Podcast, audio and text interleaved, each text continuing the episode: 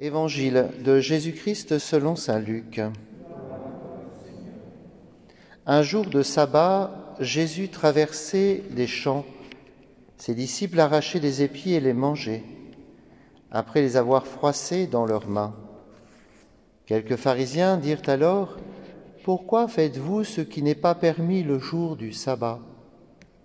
Jésus leur répondit, N'avez-vous pas lu ce que fit David un jour qu'il eut faim, lui-même et ceux qui l'accompagnaient Il entra dans la maison de Dieu, il offrit les pains de l'offrande, en mangea, et en donna à ceux qui l'accompagnaient, alors que les prêtres seulement ont le droit d'en manger. Il leur disait encore, Le Fils de l'homme est maître du sabbat. Acclamons la parole de Dieu.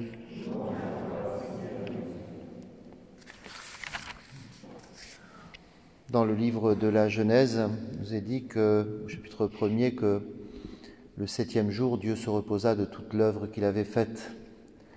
Non pas parce qu'il avait besoin de se reposer, euh, mais simplement que ce temps du, sabbat est un temps de méditation, de contemplation de l'œuvre qui est accomplie. Et comme il y a une invitation hein, pour l'homme de, de vivre aussi ce rythme, cette respiration entre ce que nous faisons, et le temps où nous contemplons l'œuvre de Dieu dans notre vie. Et ce sabbat, on, il a été institué comme un grand cadeau, comme une grande grâce pour le peuple d'Israël, pour qu'il puisse s'arrêter, qu'il ne fasse pas trop de pas, qu'il qu change de rythme, qu'il ait véritablement l'occasion de, de, méditer, de laisser la parole, la Torah, travailler son cœur et véritablement le nourrir et c'est quelque chose comme un, grand trésor que ce sabbat, puisque c'est l'invitation à l'homme, pour l'homme, de, ne pas s'abrutir dans le travail. Il est un être qui est fait à l'image, à la ressemblance de Dieu. Il est invité à non seulement euh, agir, mais aussi reprendre son action et, comme la contempler. Il est coacteur de la création avec le Seigneur et il a à vivre ce rythme-là. C'est une action divine que de s'arrêter, que de contempler, que de rendre grâce, que de méditer sur l'œuvre de nos mains, sur, notre agir.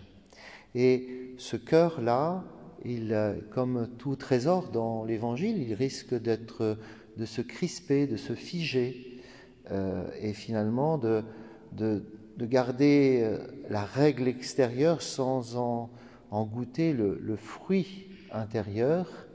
Et c'est pour cela que cette action des disciples peut déjà interpeller, puisque euh, oui, bien sûr, concrètement, ils ne respectent pas la règle de la loi, mais finalement, ils sont dans une action qui est tout à fait particulière, celle des disciples. Ils suivent le Christ, ils regardent Jésus, ils contemplent l'œuvre de Dieu en Jésus et ce que Jésus fait autour de lui, les guérisons, la, parole qu'il annonce, le royaume qui est introduit. Donc ils, sont dans ce, temps du sabbat.